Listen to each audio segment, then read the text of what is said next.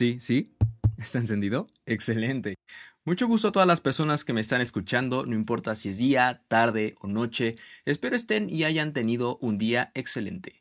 Contándoles un poco de mí, mi nombre es Aaron Nájera, tengo 20 años, estudio negocios internacionales, baterista desde los 10, actualmente toco en una banda de jazz, me encanta, me encanta el café y acompañarlo de una buena charla, eh, me encanta escuchar, cantar y bailar salsa, aunque no sea muy bueno bailando, si alguien me quiere enseñar, se lo agradecería.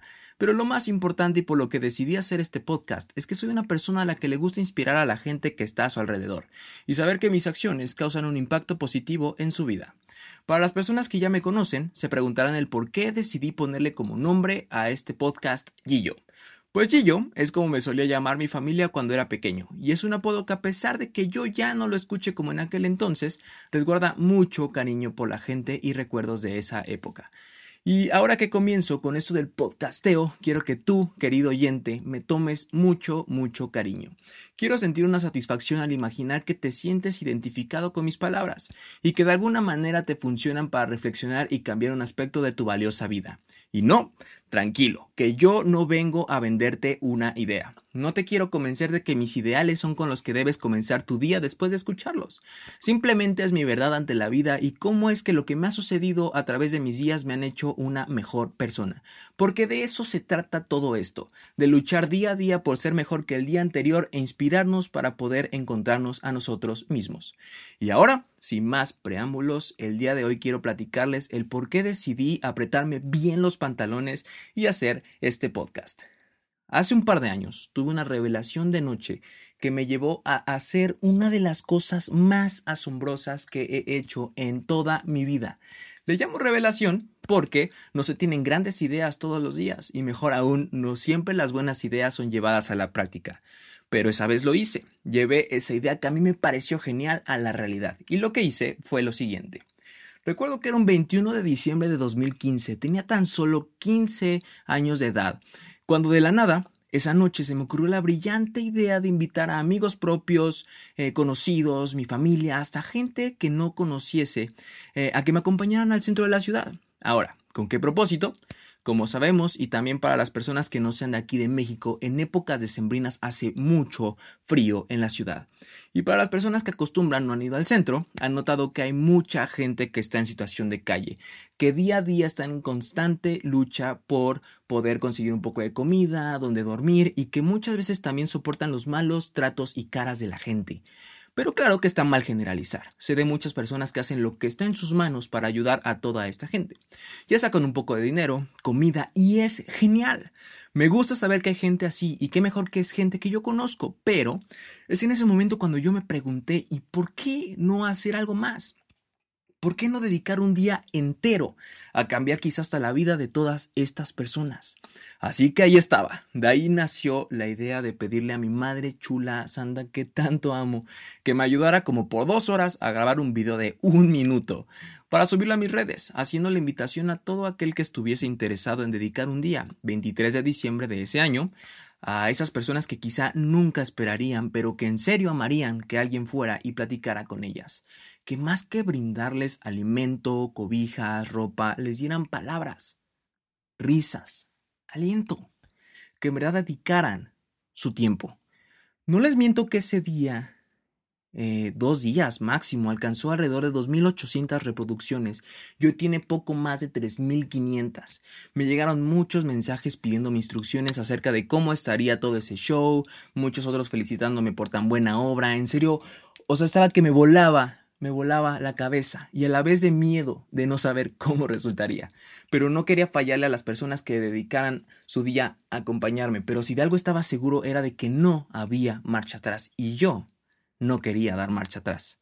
Gente que no conocía me estaba confirmando, otras que no podían ir pero querían aportar me entregaban cosas en diferentes estaciones del metro. Todo, todo iba excelente. Pero un día antes estaba tan nervioso que le pedí a mis mejores amigos que me acompañaran, no importando si llevaban algo o no, simplemente quería su apoyo por si algo sucedía. Claro que accedieron, pero aún con todo y eso mis nervios eran tan grandes que no pude dormir esa noche. Al siguiente día con todo y miedo tomé las cosas y junto a mis amigos y mi familia me dirigí al punto de encuentro en donde vería a una parte del grupo. Juro que en ese momento pasaban mil cosas por mi cabeza, ni siquiera podía pensar claro, pero iba tan contento y feliz que pasara lo que pasara, nada lo cambiaría. Hasta que bajando las escaleras me di cuenta que no había nadie en el punto de encuentro, que todas esas personas que dijeron que estarían ahí no llegaron. No se imaginan las ganas que tenía de llorar. Me dio ese sentir de tristeza, impotencia. Pero me dije a mí mismo, güey, ya estás aquí y hay gente que cree en ti.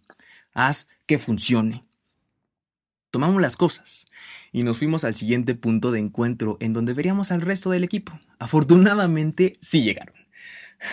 Una de esas personas era mi maestra de la preparatoria. Su nombre es Regina.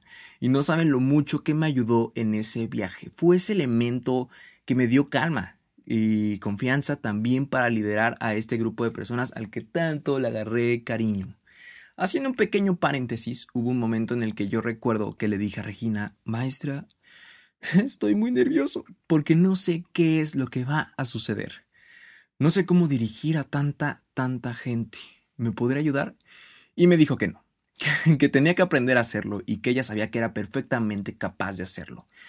Prácticamente queda igual. no, no es cierto. Esas palabras me dieron ese jalón para decir, a darle chinga, ¿cómo de que no?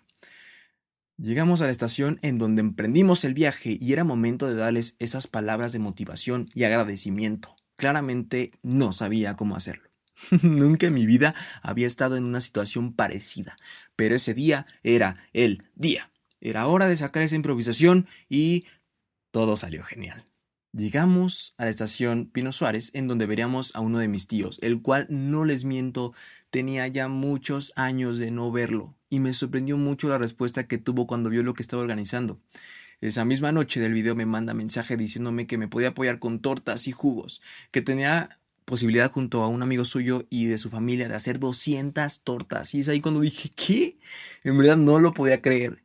¿Cómo es que alguien podía tomar la decisión de apoyar a otra persona que no conoce? Con tantas tortas. Entonces posteriormente platicamos y quedamos en vernos ese día fuera del metro. Y puntual, ahí estuvo. Así que con tortas, juguetes, dulces y ropa en mano, emprendimos camino por más de ocho horas sin parar. Fue un trabajo de todos en el cual vi a mis amigos y a gente que quería realmente involucrada, trabajando como equipo. Hubo cosas increíbles, como otras cosas que no lo fueron tanto. Con cosas increíbles me refiero a que había gente que te agradecía lo que estabas haciendo con una con un abrazo, con una sonrisa, con risas, o sea, wow, no lo podía creer. Y había gente que que te lo recibía de una manera mala como si estuvieses dando lo que te sobraba, ¿sabes? Y por supuesto que no era la intención. Desde un comienzo yo hablando con mi equipo les dije que el motivo no era regalar lo que les sobraba, sino dar un poco de lo que querían o quisieron a alguien que sabrían le daría un mejor uso. Pero de ahí en fuera, creo que todos nos fuimos satisfechos con el resultado. Orgulloso me siento al decir que no sobró absolutamente nada. Al final, cuando nos cayó la noche y todo se había terminado, ah, les agradecí por todo lo que habían hecho que aunque quizá no lo podían notar en ese momento, yo sabía que llegaría un minuto de reflexión en el cual dimensionarían lo que había sucedido ese 23 de diciembre y lo llevarían con ellos el resto de su vida. Y en ese momento, o más bien ese momento, a mí me llegó cuando eh, estuve en su casa, cuando por fin llegué, Recuerdo que entré y le platiqué a mis padres lo que había sucedido, ellos estaban encantados, al igual que mi hermano Emanuel que me acompañó y mi tío Fay que tanto amo. Después eh, estaba tan agotado que subí y me recosté en mi cama. Eh, fue ese momento cuando todas las imágenes del día llegaron a mi cabeza, todos los rostros de agradecimiento, las manos que nos dieron para agradecernos, los abrazos, las risas de los niños pequeños, todo estaba ahí en ese momento y caí en llanto a moco tendido. Me sentía feliz, me sentía gozoso. Y este, amigos, es el final de la historia. Que en verdad no es como tal un final porque el siguiente año también lo hicimos y salió perfecto. Déjenme contarles que el primer año fuimos 18 personas, más las que estuvieron involucradas detrás. El segundo año fuimos casi 40 personas. Y el tercer año no los lideré yo, los lideró uno de mis mejores amigos que me acompañó en el segundo año. Johan, hermano, si estás escuchando esto, estoy muy, muy orgulloso de ti. Por último, gracias a todo mi equipo, mi hermano Emanuel, mi tío Fai, tío Marlon, Johansi, hermano, te quiero montones. Mi Regina, muchas gracias. Rodrigo, Mark, Isaac, JP, a todos los demás del crew, Luisito, Tania, Héctor, Lisa, Naí, Bruno, Cali, Karen, Abril. A todos, gracias. Si es que están escuchando esto, quiero que sepan que me cambiaron totalmente la vida y les estoy agradecido por eso. Ahora, ¿por qué? ¿Por qué digo que me cambiaron la vida? Porque ver que tienes a gente tan asombrosa a tu lado que te apoya en tus locuras, que si les dices, amigos, ayúdenme, ahí están y no lo dudan, porque creen en lo que haces, creo que en ese momento sabes que estás en el momento adecuado con la gente adecuada Creo que debemos estar nosotros más agradecidos con las personas que apoyamos ese día que ellas con nosotros. ¿Por qué? Porque hacer esas acciones te ayudan a ser más humano y ver el verdadero valor que se le tiene que dar a las cosas. Y que uno tiene que ser siempre agradecido con lo que tiene. Y no, no estoy diciendo que está mal querer más. Lo que está mal es creer que con lo que ya tienes no es suficiente. Y ahora sí hemos llegado al final de este su primer episodio. Espero que les haya gustado, que el mensaje haya sido claro, así como este segundo mensaje que les diré ahora. No se queden con las ganas de hacer lo que quieren hacer. Porque sí, nada garantiza que será fácil. Nada garantiza que la gente hablará de ello. Pero al final lo que más importa es qué pensarás de ti mismo una vez que lo hayas logrado. Y ahora sí, si les gustó eh, mi primer podcast, compártanlo con sus amigos, familia, hasta con sus mascotas, que seguro lo van a disfrutar como yo lo hice mientras lo escribía para ustedes. Gracias por su atención y hasta el siguiente episodio. Chao.